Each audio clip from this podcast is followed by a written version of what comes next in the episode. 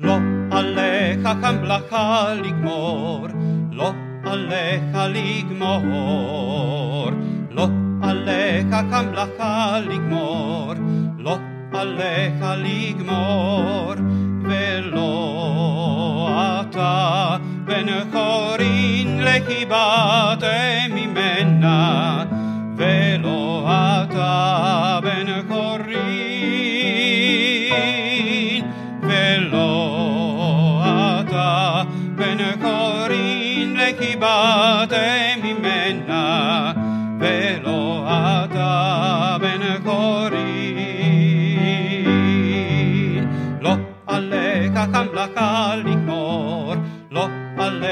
לגמור, לא עליך כמלאכה לגמור, לא עליך לגמור, ולא אתה בן חורין לחיבת ממנה, ולא אתה בן חורין, ולא אתה בן חורין לחיבת ממנה,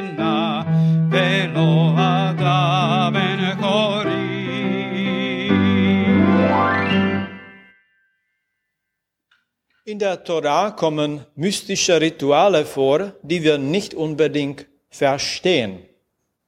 Und wir können darüber nachdenken, wie funktioniert unser Verstand und was geschieht, wenn wir etwas nicht verstehen.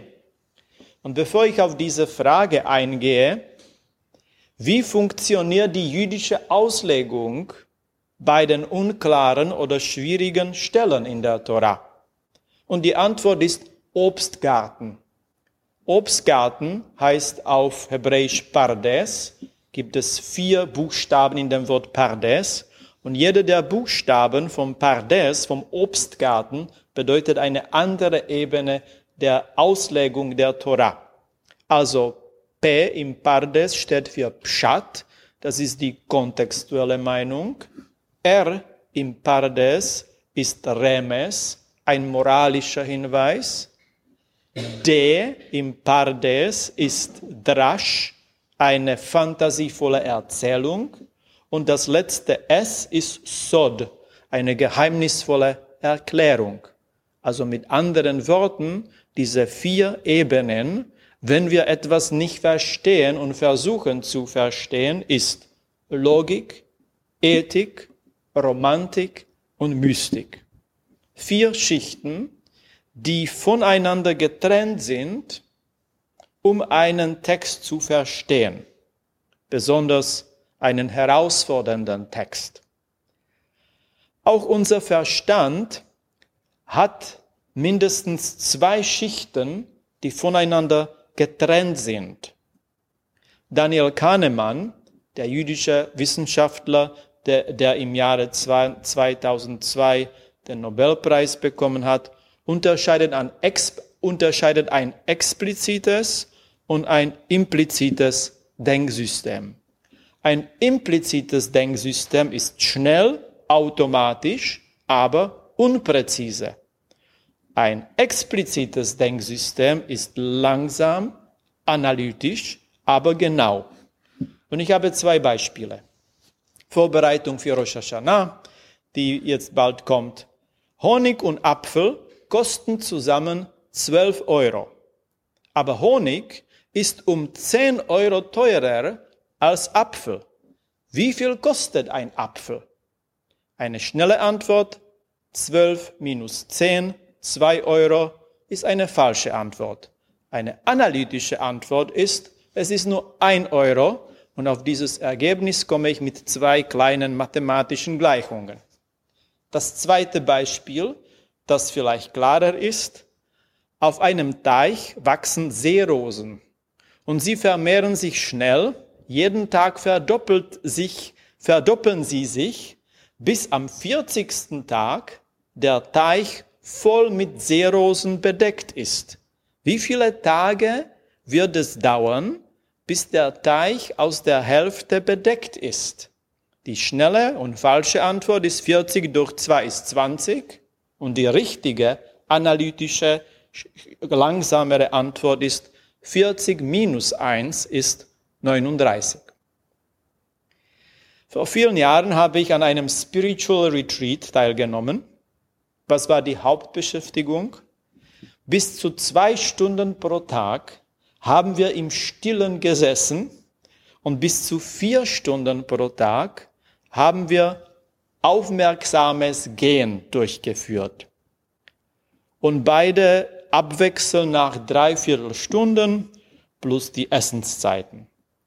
Im Zentrum war also der eigene Mind. Das ist so ein tolles englisches Wort, das schwer zu übersetzen ist, aber sagt auch alles. Mind ist Verstand, von dem wir heute nachdenken, aber Mind ist auch Geist, Wille, Motivation. Und diese Mind wird von der Hirnforschung ziemlich untersucht. Viele Ergebnisse kommen zur Schlussfolgerung, unser Mind bedeutet unser bewusstes Ich, macht nur den kleinsten Teil dessen aus, was in unserem Gehirn abläuft. Mein bewusstes Ich ist nur ein kleinster Teil dessen, was in meinem Gehirn abläuft. Und es gibt Experimente, die zeigen, dass unser Gehirn zum Beispiel Impulse zur Tätigkeit gibt, bevor wir uns dieser Impulse auch bewusst werden. Und wenn wir darüber nachdenken, dann verunsichert es uns. Und nicht nur, dass es verunsichert, aber beängstigt es auch uns. Sind wir also nicht die Herren von unserem Mind, von unserem Verstand, von unseren Prozessen, die im Gehirn ablaufen? Aufgrund eigener Erfahrungen stimmen wir teilweise zu. Wenn wir uns in der Stille hinsetzen, mit dem Vorhaben, 18 Minuten lang an nichts zu denken, an überhaupt nichts zu denken, gelingt es uns? Sehr unwahrscheinlich. Beim Sport, Wandern oder Radeln scheint es einfacher zu sein. Dies ist aber nicht jeden Tag möglich. Dafür unser vorübergehendes Nichtdenken, Nichtspüren und einfach in diesem Vakuum zu sein, ist aber jeden Tag nötig, um uns im inneren Gleichgewicht zu halten. Und auch bei vielen Problemen, Spannungen und Ärger, Aufregungen sollen wir uns in der Metaperspektive üben. Das ist ein schönes Wort der Psychologie, die Metaperspektive. Das bedeutet, unser Mind, wir, wir versuchen unseren Mind und seine Inhalte wahrzunehmen, jedoch sich damit nicht zu beschäftigen. Wir nehmen wahr, aber wir beschäftigen uns nicht damit, was uns der Mind äh, vorstellt. Wir beobachten, ohne einzusteigen. Das ist eine sehr schwere Aufgabe und wir können uns nur wünschen, dass es uns mehr und mehr gelingt. Israel, את השבת, את השבת, לעשות את השבת לדורותם, לדורותם בית עולם, ושמרו בני ישראל את השבת, את השבת,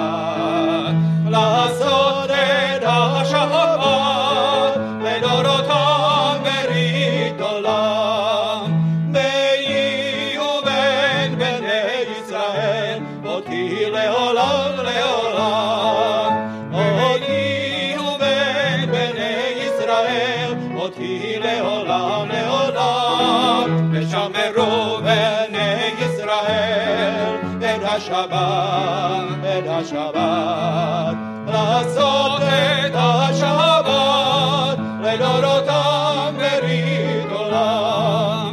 כי ששת ימים עשה אדוני את השמיים ואת הארץ וביום השביעי וביום השביעי שבת שבת ויהי נחש ושמרו בני ישראל את השבת את השבת את השבת את השבת לעשות את השבת לדורותם לדורותם בית עולם ושמרו בני ישראל Shabbat, Shabbat, Shabbat, Shabbat, Shabbat. Lass